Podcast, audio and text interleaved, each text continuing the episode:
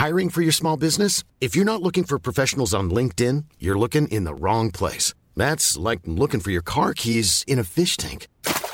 LinkedIn helps you hire professionals you can't find anywhere else, even those who aren't actively searching for a new job but might be open to the perfect role. In a given month, over 70% of LinkedIn users don't even visit other leading job sites. So start looking in the right place. With LinkedIn, you can hire professionals like a professional. Post your free job on linkedin.com slash people today. El Heraldo Media Group presenta Periodismo de Emergencia con Arturo Rodríguez, Hiroshi Takahashi e Ignacio Rodríguez Reina. Con las reglas del oficio. Comenzamos.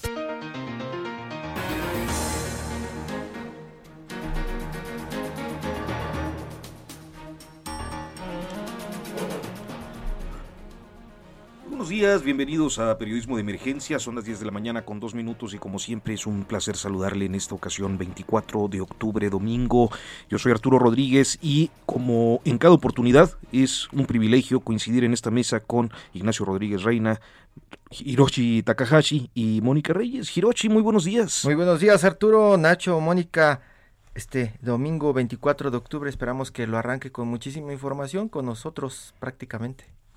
¿Qué tal? ¿Cómo están? Muy buenos días. Buenos días a todas y todos. Pues aquí listos para empezar con una edición más de este domingo, que esperemos que sea un muy buen domingo para usted.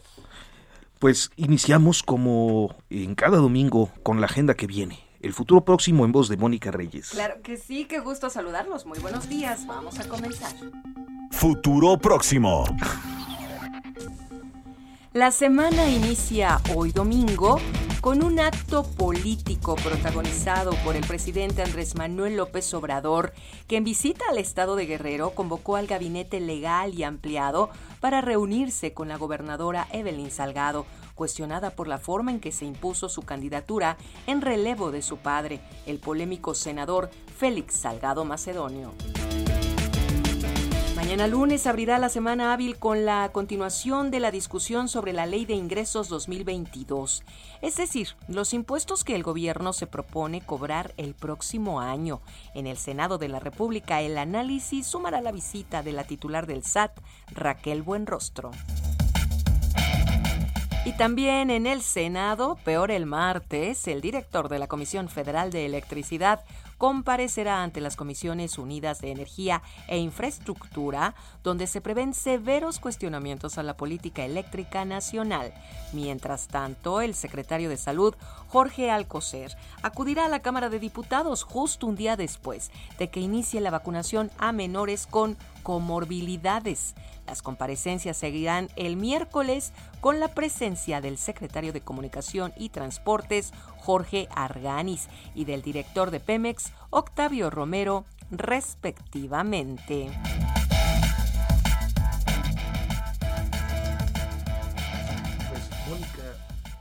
Mónica Reyes. Con las reglas del oficio por El Heraldo Radio.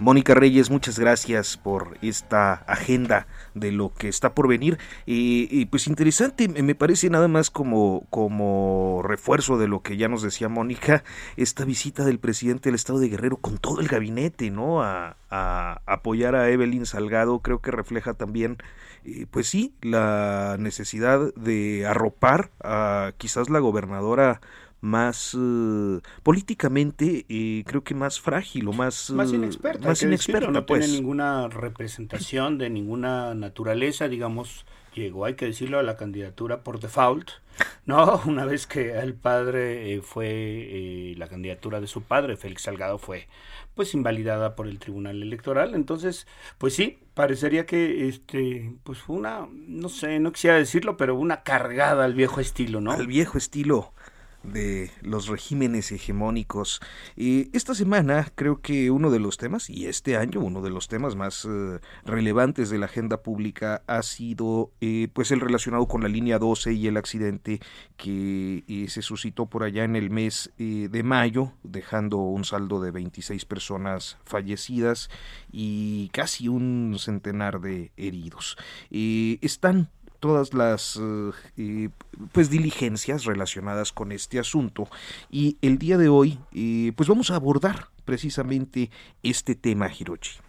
Sí, y para platicar de este tema está Jorge Gaviño Ambris, diputado del PRD en el Congreso de la Ciudad de México y exdirector del Sistema de Transporte Colectivo Metro, un invitado frecuente a este espacio eh, Periodismo de Emergencia. Don Jorge, muy buenos días. Y también saludo con afecto a Ignacio Arturo y el auditorio. Qué gusto saludarte y bueno, estábamos pensando en ti hace algunos días porque pues prácticamente eh, comenzamos a confundirnos ya con lo que está pasando alrededor de la línea 12 del metro. Jorge, por ahí algunas acusaciones que empezó a lanzar el señor Regino que bueno, se identifica él también como uno de los cercanos del presidente de México, Andrés Manuel López Obrador, después de ciertas acusaciones que se dieron también contra pues gente que él defiende. ¿Qué es lo que está pasando? Cuéntanos un poco más de lo que sucede alrededor de las acusaciones, alrededor de la línea 12, para entender en qué va este asunto que parece totalmente político, Jorge. Sí, muchas gracias. Pues sí, yo creo que es muy importante eh, separar el tema político del tema jurídico y técnico.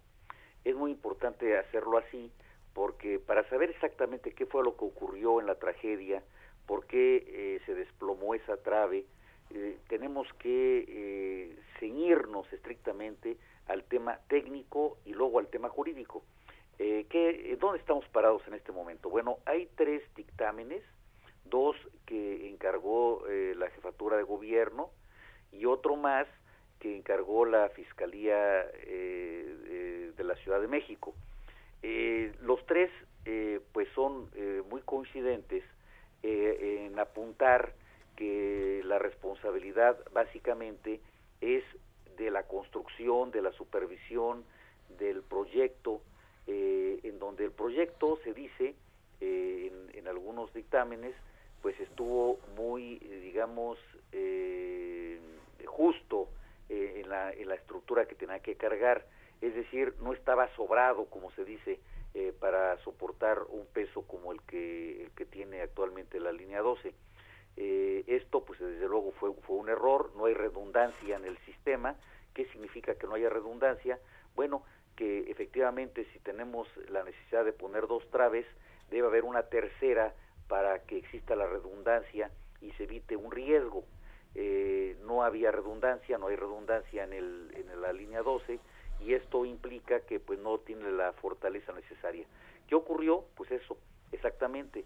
Eh, fallaron eh, las, eh, los pernos, falló la soldadura, falló la supervisión, el diseño está, este, no, no estaba sobrado, no hay redundancia y entonces el, luego la fiscalía con esos elementos está pues poniendo a proceso a 10 ex servidores públicos, eh, precisamente que fueron los que eh, tuvieron que ver con la obra en sí, la, el inicio de la obra y la conclusión de los trabajos de la obra para ponerlo en servicio.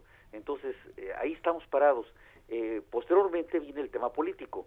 Después de que se acusa a 10 servidores públicos, uno de los abogados de estos 10 servidores públicos, el señor Regino, eh, de pronto trata de hacer cortinas de humo y empieza a culpar a otras personas de una manera particular.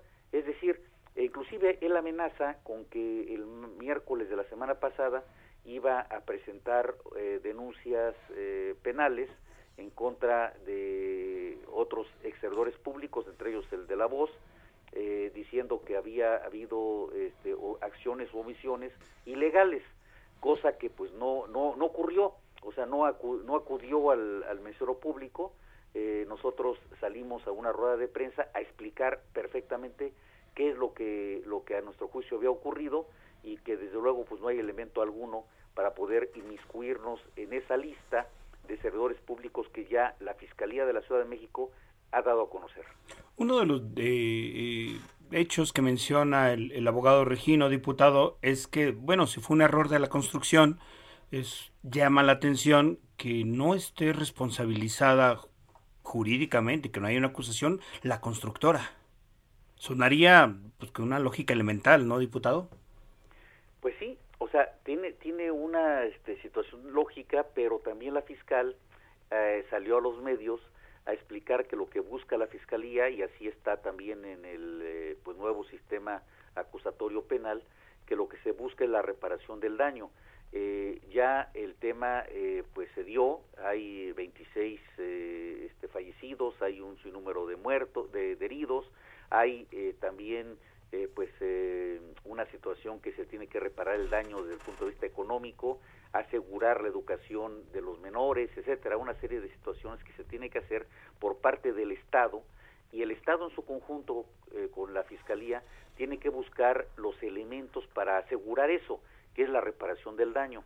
Ya las, las empresas están saliendo a hacer convenios reparatorios con la Fiscalía, de tal manera que, bueno, todo esto no se acaba, está empezando apenas, se tiene que eh, después conocer a través de la opinión pública también, a través de los medios de comunicación, cómo va a quedar esta, este convenio de reparación, cuáles eh, las acciones de las empresas en lo como, como personas morales pero las, las personas físicas que trabajan en las empresas también tienen que tener una responsabilidad y esto es lo que vamos a conocer a lo largo del proceso. Es decir, que todavía tendríamos que esperar no solo eh, acusaciones en materia penal sobre ingenieros o personal responsable del sector privado que participó en la obra, sino también de otros servidores públicos que pudieran, eh, pues no sé, por alguna acción u omisión, eh, ser identificados por, por el Ministerio Público. Claro, sí, efectivamente. O sea, eh, eh, hasta donde conocemos en este momento, lo que se nos ha dado a conocer, no tenemos el dictamen completo a la mano, sino lo que nos han dado a conocer los errores públicos de la Fiscalía, es una parte del dictamen, pero ahora que conozcamos todo el dictamen en su conjunto, sabremos hasta dónde van a poder llegar y quiénes podrían ser los implicados. Pero lo que fue muy clara la Fiscalía es de que, de que la causa raíz, según los dictámenes que ellos están presentando, o que le tienen en su poder, que no conocemos en su totalidad, es por el proyecto eh, que fue limitado, por las situaciones de construcción y supervisión, eh, porque fueron deficientes. Entonces, hasta ahí estamos ahorita con 10 exteriores públicos señalados. Grupo Carso anunció esta semana en la Bolsa Mexicana de Valores que pues se iba a hacer cargo de los gastos de la reparación de esta línea dorada, pero no se hacía responsable de lo que había sucedido. Eh, Jorge, eh, tiene que llegar como para ponerle punto final a todo este caso alguna acusación y tener a alguien en la cárcel o a muchos en la cárcel para que ya se le dé carpetazo o crees que ya se le está dando carpetazo desde el gobierno de la Ciudad de México?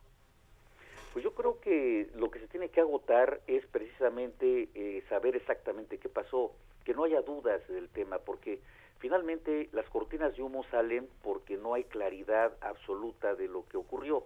Eh, a ver, ahorita tenemos tres dictámenes que son muy claros al decir, bueno, a ver, aquí tenía que haber tantos pernos y pusieron menos.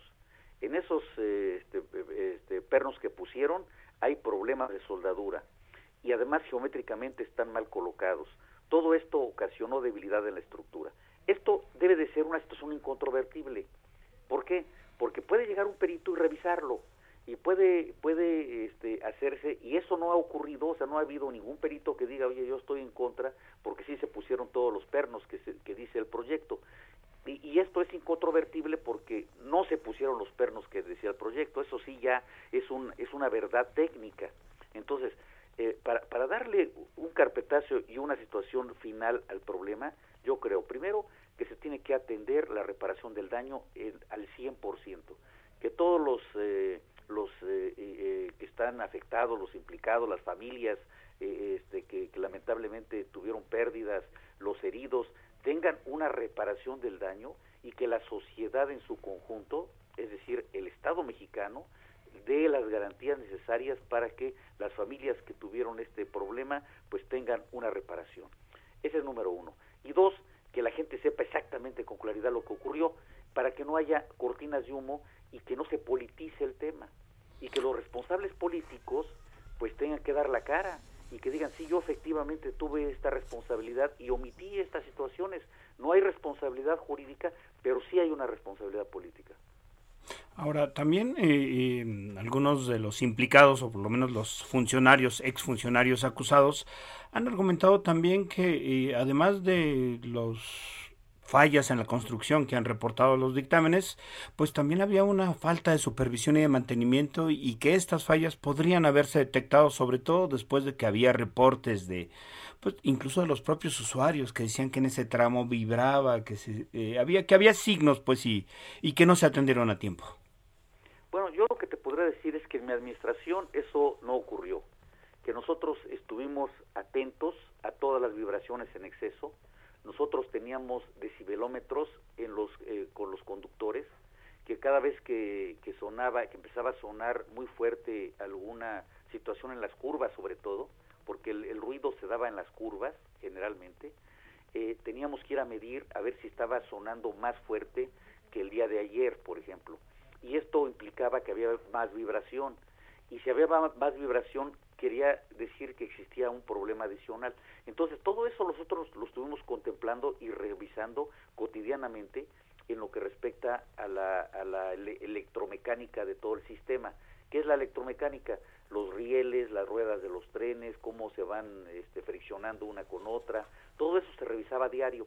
Y también cada vez que hubo algún movimiento sísmico, nosotros atendimos cabalmente eh, primero en las revisiones de traves y columnas, tan es así que después del 17 nosotros reparamos una columna que fue la única que se afectó, porque además estaba mal construida, eso también quedó determinado. Todas las demás se revisaron, estaban en, eh, conforme a la norma, y se revisaron todas las eh, traves también. Entonces, si, si, si se afirma que hubo falta de mantenimiento, yo te puedo categóricamente y también demostrar con documentos que en nuestro periodo nosotros tuvimos absolutamente eh, atendida la línea con el mantenimiento correcto. Cada quien que, ha estado en su periodo correspondiente debe de demostrar eso que estoy afirmando. Si tú, eh, si tú a tu cargo una máquina, una computadora, un vehículo, eh, un sistema, tú tienes que darle el mantenimiento correspondiente y demostrar que se lo diste. Y cuando entregas ese, ese material o ese sistema, tienes que demostrar que le diste eh, perfectamente bien el mantenimiento adecuado que se tenía que dar. Pareciera que, pareciera que ahora Morena culpa al PRD de lo que está pasando. Es como el pleito político en este momento. ¿Tienen la capacidad desde el PRD de confrontar estas acusaciones y cambiar la percepción que se está eh, gestando? Pues claro, en filosofía como en política el que afirma tiene la carga de la prueba, el que afirma tiene que probar. Si, y si uno afirma que, que eh, no se dio una acción que se debía de haber dado, tiene que probarla. Y si uno afirma que se dio tal cosa, tiene que probarlo. Entonces, eh, ahorita los dichos eh, por parte de algunos actores políticos hacia el gobierno que nosotros eh, tuvimos la responsabilidad o el tramo de responsabilidad, pues no han podido probar absolutamente nada de lo que afirman porque están mintiendo. Eh, nosotros hemos probado eh, absolutamente todas las mentiras. Mira, eh, te, pongo un ejemplo. el señor Regino, el señor Regino afirmó categóricamente hace unos días lo siguiente, Gaviño sobrecargó las vías. Bueno, pues eso es mentira, porque Gaviño nunca hizo ninguna obra eh, de reparación de la línea 12, lo hizo otra secretaría. Entonces, ¿cómo pude yo haber cargado las vías si nosotros no tuvimos a cargo ninguna reparación? Pero además, las vías eh, que se arreglaron, se arreglaron solamente las curvas, las curvas de la línea 12, que son aproximadamente 16 curvas cerradas. Esas 16 curvas fueron las que se les cambiaron el balasto, que es la gravilla, para que la, la gente entienda lo que es el balasto, es la gravilla, la grava, eh, eh, y luego también se cambiaron los durmientes más gruesos y solamente se cambiaron en las curvas, no en las rectas y lo que se cayó lamentablemente fue una recta, no una curva. Entonces, no hubo ninguna sobrecarga en esa recta. En algún momento se hablaba de que compraron vagones que no eran para esa línea, ¿no? Era parte de, esa, de ese ajuste. Eso sí, eso es verdad, eso es verdad, pero eso fue en la administración del Liceo Obrar. O sea, cuando se, se compraron los vagones, en la época de Ebrar, ¿Cuándo se construyó la, la línea 12? En la época de Ebrar. ¿Quién nos supervisó los trabajos? Pues los servidores públicos que tenían a su cargo en esa época supervisar las cosas. Y por eso la responsabilidad están apuntando, esos 10 servidores públicos son de esa época. Entonces, esa fue una mentira lo que te decía, eh, precisamente del señor Regino, cuando dice, es que se sobrecargó la línea por parte de fulano de tal. No es cierto, porque nosotros no hicimos ningún trabajo. Entonces, ya cuando les dijimos eso, ya no se atrevieron a hacer una denuncia, porque saben, porque son peritos en derecho, que si hacen una denuncia con mentiras, nosotros vamos a hacer otra denuncia con verdades. Y entonces vamos a vernos en tribunales para ver quién miente y quién no. Por eso no es tan fácil mentir en, en, los temas en los temas jurídicos. Y diputado, ¿y la, y la responsabilidad política? Digo, estamos hablando de la responsabilidad jurídica, que son estos funcionarios que ya se determinará si son o no responsables de las fallas de la construcción, pero hay responsabilidad política de funcionarios públicos. Claro, y eso es lo que nosotros hemos afirmado. Y la responsabilidad política implica, si es en la construcción donde estamos hablando, implica desde el jefe de gobierno, que es el que autorizó el proyecto. Primero, fíjate. Es decir, Marcelo Ebrard, pues para ponerle nombres. Para ponerle nombres, Marcelo Ebrard sí es responsable político. Eh, lo he dicho y, inclusive yo dije, bueno, vamos a debatir con el canciller por qué sí es responsable político. Eh, eh, este, desde el punto de vista político, ¿cuál es su responsabilidad? A ver, había una un proyecto, un proyecto que era un proyecto subterráneo de 23 estaciones 23 estaciones subterráneas a Tláhuac. Y de pronto él autorizó, él junto, junto con sus técnicos, autorizaron, pero el palomazo lo dio él finalmente, a que fuera subterránea nueve estaciones, este, elevadas nueve estaciones y dos a nivel, en lugar de 23, 20, pero en esa manera. Y la responsabilidad política, porque se lo dijeron también, era asumir el riesgo de que una línea elevada en una eh, situación tan sinuosa como es Avenida Tláhuac había un riesgo. Entonces, él tenía que haber asegurado políticamente las instrucciones necesarias para que la línea estuviera perfectamente bien estructurada desde el punto de vista de trazo y desde el punto de vista de fortaleza en la estructura de obra civil. Pues eh, Jorge Gaviño Ambrís, diputado del PRD y exdirector del Sistema de Transporte Colectivo Metro, muchísimas gracias como siempre por tomarnos esta comunicación. No, al contrario, eh, el agradecido soy yo, Hiroshi, Ignacio. Abrazo, Jorge. Abrazo. Hasta pronto. Muy buenos días. La línea 12 y todo lo que y, pues está de las pues, gravitando. ya las tenemos, ¿no? Yo no reviso pernos y cosas, cosas por el estilo, ¿no? Que están respondiendo. y, bueno, pues toda la parte política, como todos los temas que gravitan en torno al asunto, ¿no? no bueno, y es que además la tragedia fue brutal, es decir, se, se destruyeron eh, decenas de familias, así es que, bueno, pues tampoco es tan fácil y creo que va a haber muchos temas. El tema de la constructora... Eh, tiene recursos, puede salvarse y sin embargo los funcionarios acusados penalmente. Vamos a hacer una pausa, son las 10 de la mañana con 25. Regresamos.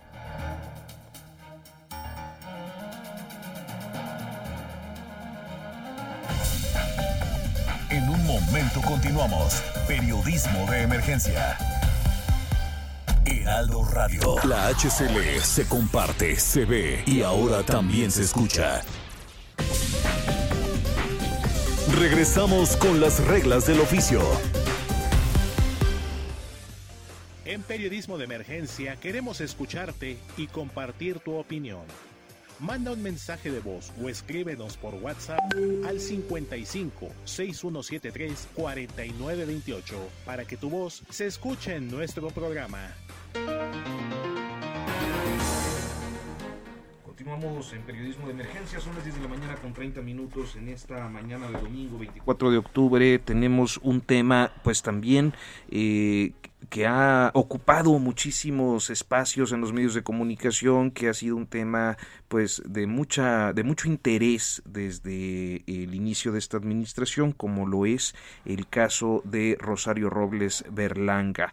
Esta semana parecía que ya eh, iba a poder continuar su proceso en su domicilio o, eh, o, en algún domicilio de los varios que dice la fiscalía eh, tiene habilitados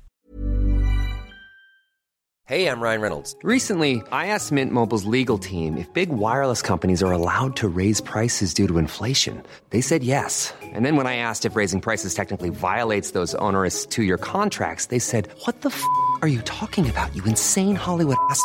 So to recap, we're cutting the price of Mint Unlimited from $30 a month to just $15 a month. Give it a try at mintmobile.com slash switch. $45 up front for three months plus taxes and fees. Promo for new customers for limited time. Unlimited more than 40 gigabytes per month. Slows. Full terms at mintmobile.com.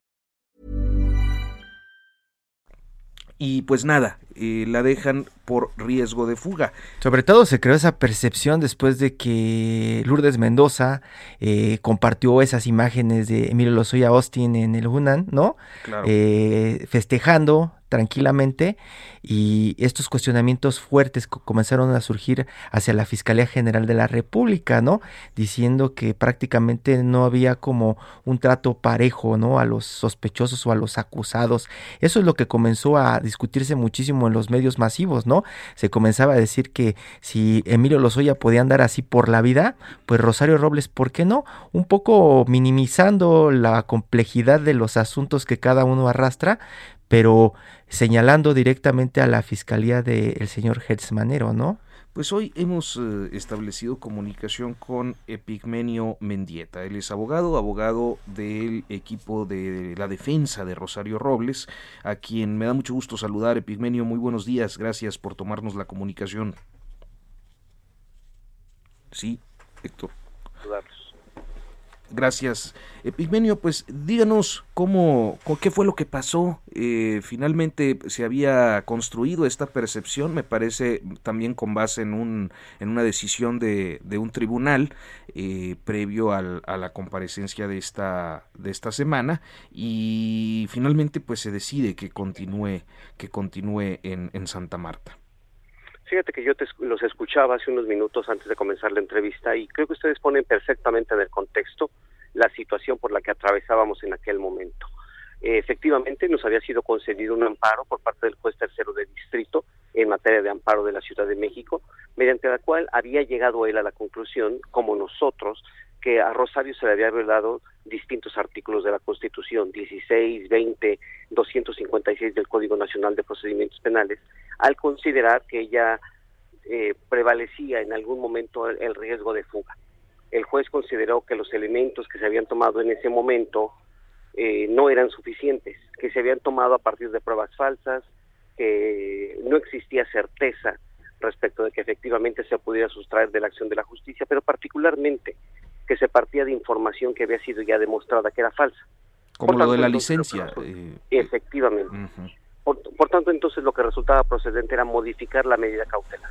Este amparo nos fue confirmado por un tribunal colegiado, lo cual significaba entonces que ya había sido revisado por dos autoridades constitucionales. De ahí que nosotros considerábamos que efectivamente lo que resultaba procedente, así como lo había delineado el juez, era proceder a modificar la medida cautelar por una distinta, que podría ser en su caso una prisión preventiva, pero en su domicilio, que se entiende como un arraigo domiciliario. Por tanto, entonces, una vez que llegamos a la audiencia, pues al terminar de esta, pues nos sorprende que finalmente el juez decide confirmar la medida cautelar de prisión a partir de un riesgo. ¿Cuál es su, su lectura de qué ocurrió? ¿Cuáles fueron, digamos, más allá de la argumentación jurídica o lo que el riesgo de fuga, cuál es la lectura de ustedes y de y de Rosario, que seguramente se pues las ha compartido a ustedes? Pues mira, creo que es la, la, propia manifestación de ella. Déjame contestar esa pregunta en sus propias palabras. Al terminar la audiencia, ella hace uso de la palabra y se dirige al juez. Lo hace de manera clara, fuerte, pero sí respetuosa. Y le dice que la decisión que acaba de tomar es completamente injusta, pues se apoya en datos falsos. Te doy tres simplemente. El primero de ellos es que el juez argumenta que tiene un domicilio diverso que se acredita con una supuesta licencia. Ese domicilio, el que aparece en esa licencia, ni siquiera corresponde al que rentó ella en algún momento mientras era secretaria de Estado. Pero cuando comparecemos esos domicilios que había rentado en algún momento y que estaban acreditados mediante un contrato ya no tenían vigencia. Es decir, para cuando ella comparece a esa audiencia o es citada, esos domicilios ya habían este, cumplido su propósito. El, el, el, otro dato es la capacidad económica de sus familiares. Sigue siendo un dato recurrente, pero además no tendrían por qué criminalizar a la familia. Me parece que si una persona está en prisión y su familia es solidaria con ellos, eso no tendría que Pero ser entonces hubo, hubo consigna política, el juez acató alguna consigna para mantenerla en prisión. Yo quiero decir que a mí me parece que fue una cuestión distinta a lo eminentemente jurídico, porque si esto fuera eminentemente jurídico ya tendría que estar en libertad desde el primer día. ¿Por qué? Porque el delito es de omisión. Es un delito que no amerita prisión preventiva y tenía todo el derecho a permanecer en libertad. Justo, de tal justo- manera que la decisión es distinta a lo eminentemente jurídico. Justo, eh, Pigmenio, estaba por preguntarle, había esta idea de eh, que la Fiscalía ampliaría la acusación más allá de este delito que me parece que es eh, ejercicio indebido del servicio público en la modalidad de omisión por no haber informado a su superior a un involucramiento directo como eh, en, pues en algún otro en algún otro tipo o modalidad eh, de lo contemplado para los servidores públicos en el Código Penal. ¿Se dio ya esta ampliación o esta otra denuncia o imputación? Lo tenemos únicamente a manera de trascendido. Y te lo confirmo así porque se reportó también a través de los medios de comunicación que mientras se desahogaba la audiencia de Rosario en el interior del, este, del Centro de Justicia Penal Federal del Sur, había fuera elementos de la Policía de Investigación. Lo que yo te puedo confirmar, mientras estuvimos adentro, nadie fue notificado o nadie buscó a Rosario para hacerle saber la existencia de esa otra orden, ni tampoco le fue el cumplimiento de esa orden de aprehensión que supuestamente existe. De tal manera que lo que te puedo confirmar es que sigue un proceso hasta este momento por ejercicio ilícito del servicio público en su modalidad, en su modalidad de omisión. Epigmenio, mucho se ha escrito en las columnas, mucha, como dicen el lugar común, mucha tinta se ha gastado eh, hablando de lo que Rosario Robles probablemente le hizo al presidente de México, al equipo del presidente. Se habla de traición, se habla de eh, deslealtad. ¿Qué es lo que comenta ella para ser considerada una presa política, como algunos dicen? Creo que no tendrían que servir las afrentas del pasado, las traiciones, las rencillas, porque tú estarás de acuerdo, como lo acabas de describir, que caminaron muchos años de la mano. Incluso me parece que ella fue la que le levantó la mano cuando había sido, este, cuando fue designado como candidato para la Ciudad de México. Bien, si caminaron tanto tiempo juntos, si en algún momento hubo un desacuerdo, alguna traición o hay algo pendiente, pero eso tendría que haber quedado en la parte eminentemente política. Los procesos penales no tendrían que servir para cobrar afrentas, para cobrar rencillas o para ejecutar cuentas del pasado. La prisión preventiva bajo la modalidad de un nuevo sistema de corte acusatorio tendría que ser la excepción. Y, entonces abogado, el hecho de que no se haga así, pues entonces estamos frente a algo completamente distinto a lo jurídico. Es decir, usted lo que está diciendo no lo quiere decir abiertamente, pero es un asunto político prácticamente. Pero hay, hay digamos, otra lectura también que, eh, bueno, cuando la gente aprecia que Rosario Robles está en la cárcel, pues por eh, su presunta participación en este esquema que se conoció, pues eh, popularmente como la estafa maestra, es decir, la desviación de recursos federales públicos a universidades que posteriormente habrían ido a parar a campañas políticas. Ella es, eh, digamos, hasta el momento la única que ha eh, recibido estas acusaciones y todo el mundo se pregunta hasta cuándo le va a guardar lealtad una lealtad mal correspondida, muchos aprecian a Enrique Peña Nieto, a Luis Videgaray, a José Antonio Mid. Eh, ¿Usted cómo la ve? Pues mira, yo, creo que en principio lo que no han podido demostrar es esa triangulación de recursos, porque efectivamente eso que tú acabas de mencionar lo supone, pero la Unidad de Inteligencia Financiera y la Fiscalía General de la República no ha podido encontrar esa triangulación de recursos, o por lo menos eh, no lo ha documentado. Y si efectivamente existe, tendrían la obligación de haberlo documentado y a partir de ahí presentar las acusaciones. Dos, me parece que esa um, oportunidad que tenían para que ella declarara en relación de esos hechos, pues ella manifestó la disposición que tenía. Pero contrario a eso, a la Fiscalía me parece que no le interesó en ese momento y ella desistió de la posibilidad de colaborar. Pero sí lo hizo, ¿eh? Manifestó la disposición de colaborar. O sea, las autoridades no quisieron aceptar la colaboración que hubiese implicado, por supuesto, información sobre lo que se investiga. Fíjate que a manera de, de este, yo te lo puedo comentar porque ella sí manifestó la intención de colaborar e incluso solicitó también la posibilidad de obtener un procedimiento abreviado. En algún momento de su estancia en el reclusorio se, se ha caído en tres ocasiones. En la segunda ocasión que se cayó, su estado de salud sí fue afectado de manera importante. Ella manifestó entonces a partir de ese momento que colaboraba para dos cosas. Uno, para la sentencia derivado de un procedimiento abreviado y dos, la posibilidad de que a partir de ahí colaborara con la autoridad y de esa manera pudiera obtener su libertad. Ni lo uno ni lo otro le fue autorizado. No, no es tan fácil como hizo Lozoya de pronto llenar unas 60 cuartillas eh, haciendo declaraciones y acusaciones y presentarla a cambio de la libertad, abogado. Es, es que ese es el camino fácil. Ese es el camino fácil. Pero después vienen tres distintas obligaciones. Uno, que presentes pruebas. Dos, que te hagas cargo de la reparación del daño. Y tres, la parte más importante o la más compleja, que te conviertas en testigo de cargo y tendrás que presentarte a un juicio a sostener esas acusaciones. Abogado. Yo no sé si todo mundo que se convierte en testigo colaborador tenga toda esa información, pero me parece que debiera saberlo antes de aceptar cualquier figura de esa naturaleza. Disculpe la eh, eh, pues la cuestión, pero eh, siempre que alguien que está interno en un centro penitenciario se reporta como por una caída, eh, me surgen dudas sobre si efectivamente hay una caída.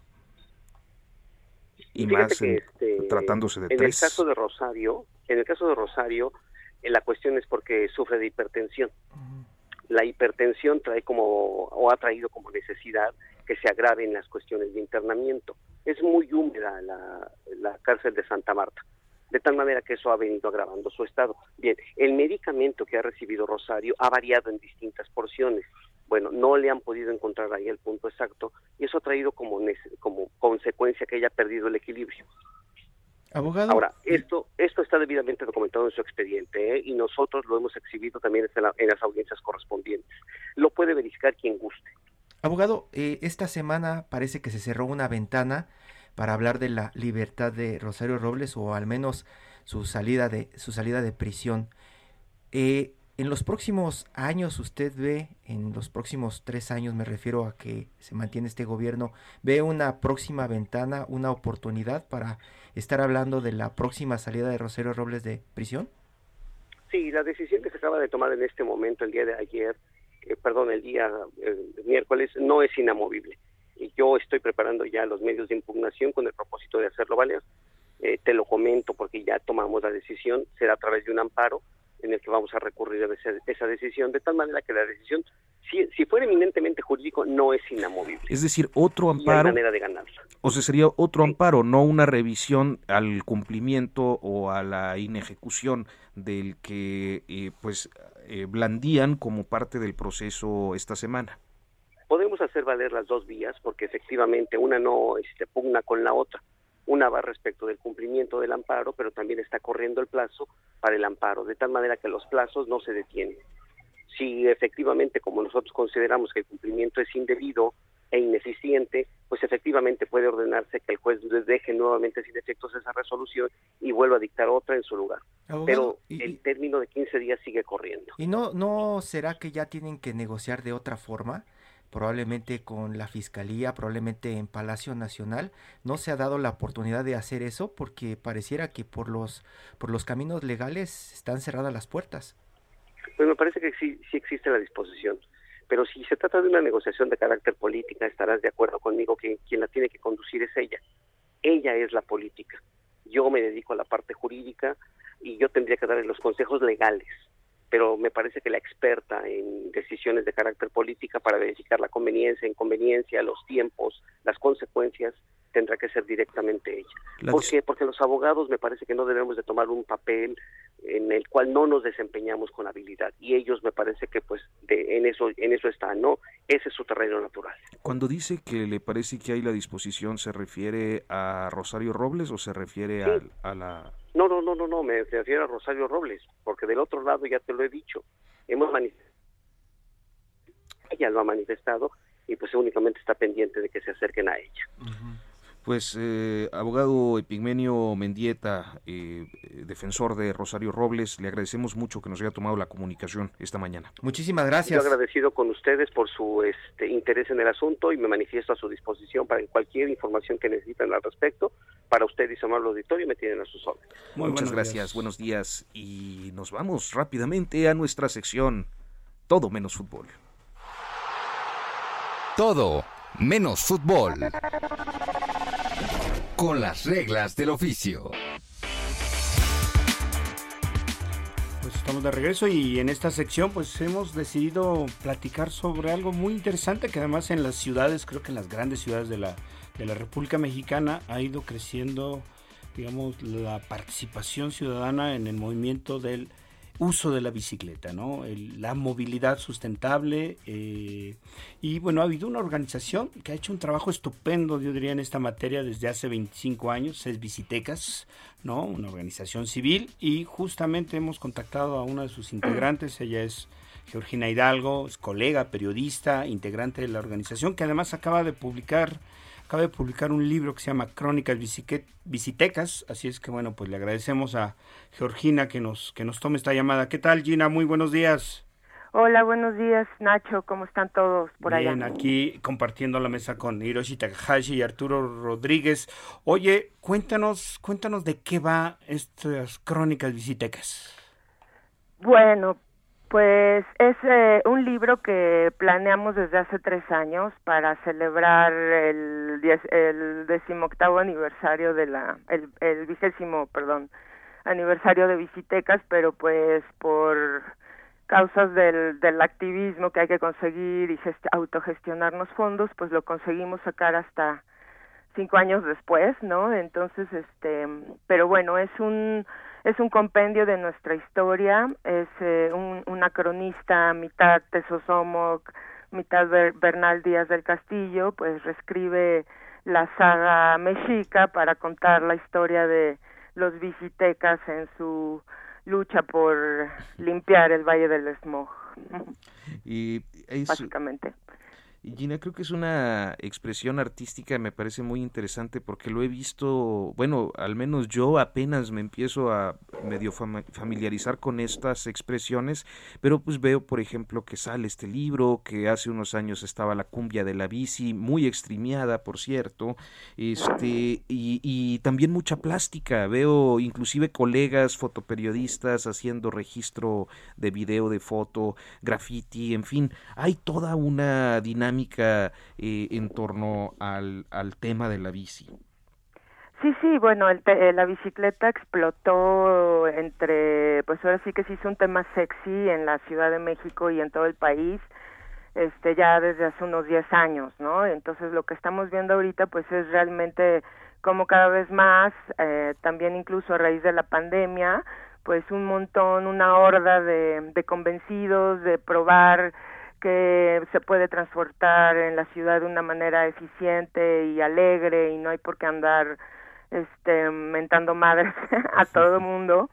Este lo han comprobado y, y y pues ahora ya gozan de esos beneficios de salud de activación física pero además también activación mental que te da el pedalear diario no ya sea por por deporte o por transporte, ¿no?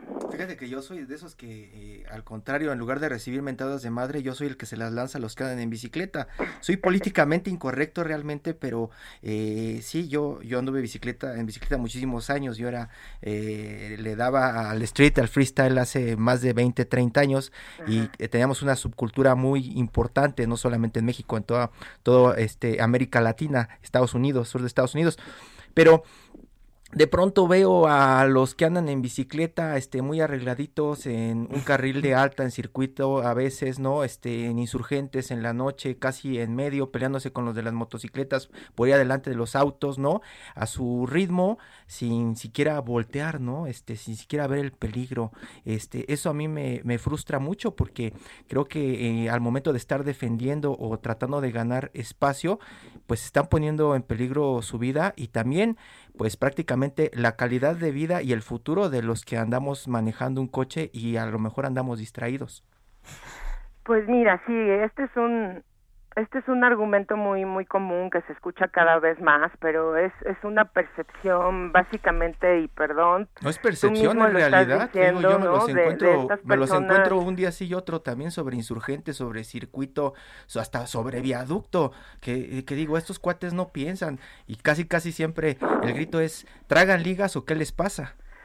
Pues es que, mira, también los ciclistas somos personas que queremos llegar a un lado, ¿no? Como los automovilistas. Entonces, por mucho tiempo, lo que está pasando aquí es una, una tensión a un cambio social que ha ocurrido muy grande y que hay gente que se niega a verlo, ¿no? Que, que, que se niega a aceptarlo y que, bueno, aunque tú mismo lo estás diciendo, tú eres el que mienta madres, tú, tú eres el tráfico, tú eres el problema y está bien que lo reconozcas porque eh, eh, te digo en esta tensión de un cambio social ahorita les está pasando esto a muchos automovilistas que se dan cuenta que el transporte que han elegido pues no es precisamente el que más fluye en la ciudad. yo, yo, lo que no entiendo yo lo que no entiendo por ejemplo es cómo soy el problema si voy en un carril de alta sobre insurgentes no sobre circuito y uno en bicicleta sale enfrente de mí no se mueve no, no, sí, sí, realmente no lo entiendo. Sí, sí, sí, sí hay muchos ciclistas que también al bajarse del auto, al bajarse del transporte público, no necesariamente tienen las, este, el conocimiento de, de las reglas de convivencia en la, en la ciudad que todos deberíamos acatar. Ya hay desde 2014 un capítulo exclusivo para los ciclistas y sí, como pasa también a nivel de, de conductores de vehículos automotores, entre ellos pues moto y auto particular, que son una minoría los automovilistas y sin embargo se les da el derecho de vía o se cree que se mal cree que la calle es solo de autos y, y perdón, la, las calles son de las personas, ¿no? Mucho más que bici, mucho más que las personas deben tomarse en cuenta a la hora de pensar en la ciudad, ¿no? Y desde cruzar la calle, ¿no? Entonces, este sí sí acepto que a todos nos falta cultura vial pero este esta impunidad que vivimos en la calle de respetar las leyes eh, de tránsito pues es el reflejo de, de la impunidad que vivimos a todos niveles como sociedad no entonces si queremos empezar a cambiar pues pues sí en lugar de mentar madres en lugar de considerar que ese ciclista que va en el carril de alta merece ser atropellado o merece ser este por su atrevimiento a usar un carril pues pues creo que ahí empezamos con un problema no un problema que que pues pues ya raya en lo mental no usted trae un automóvil de tres toneladas pues usted debe ser consciente del riesgo que es conducir un automóvil así y bajarle un poquito y bueno dejar que ese imprudente pues haga el movimiento que tenga que hacer porque a lo mejor está ahí pues yo dudo que por arriesgar la vida, a lo mejor se equivocó, este, iba muy contento en la lateral de periférico y de repente ya no no sé, ¿sabes? Este, hay personas que pues sí, a pesar de que nos dicen que tenemos que ir en en el sentido de la calle, pues hay veces que pues, pues es, es dos cuadras, entonces mejor pues se hace fácil ir en contrasentido, pero esto no solo en ciclistas, sino en motociclistas, en automovilistas, en transporte de carga, entonces a todos nos, nos hace falta un poco de, pensamiento. Y, yo creo, Gina, que Visitecas ha hecho mucho justamente por tratar de impulsar una cultura vial en que todos convivamos y que, como tú dices, las personas sean las que tengan el derecho primigenio. Pues se nos ha acabado el, el, tiempo, Gina, pero te agradecemos muchísimo. Ahí está el libro Crónicas Visitecas. También. Búsquenlo. Nacho, si me das un, un, un, segundito, también invitar a que nos apoyen. El trabajo cada vez más, Visitecas tiene proyectos interesantes, rescatamos las bicis de Jump. Y, y, las estamos prestando gratuitamente. Entonces, ahorita ustedes que hablaban del problema de Tláhuac, pues desde que se cayó el metro estamos este llamando a que nos vamos apoyen. a tener que cortar por desgracia se nos viene, el, corte comercial pero bueno muchísimas eh, gracias si pueden apoyarnos gracias, con una donación. gracias. Y bueno pues terminamos y periodismo de emergencia este domingo. Muchas gracias. Hasta muchísimas gracias. muy, buenos, días.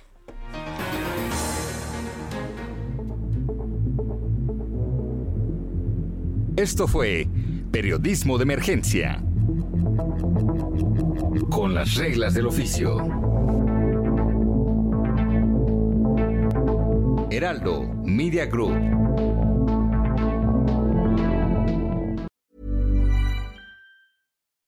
When you make decisions for your company, you look for the no-brainers. If you have a lot of mailing to do, stamps.com is the ultimate no-brainer. Use the stamps.com mobile app to mail everything you need to keep your business running with up to 89% off USPS and UPS. Make the same no-brainer decision as over 1 million other businesses with stamps.com. Use code program for a special offer. That's stamps.com, code program.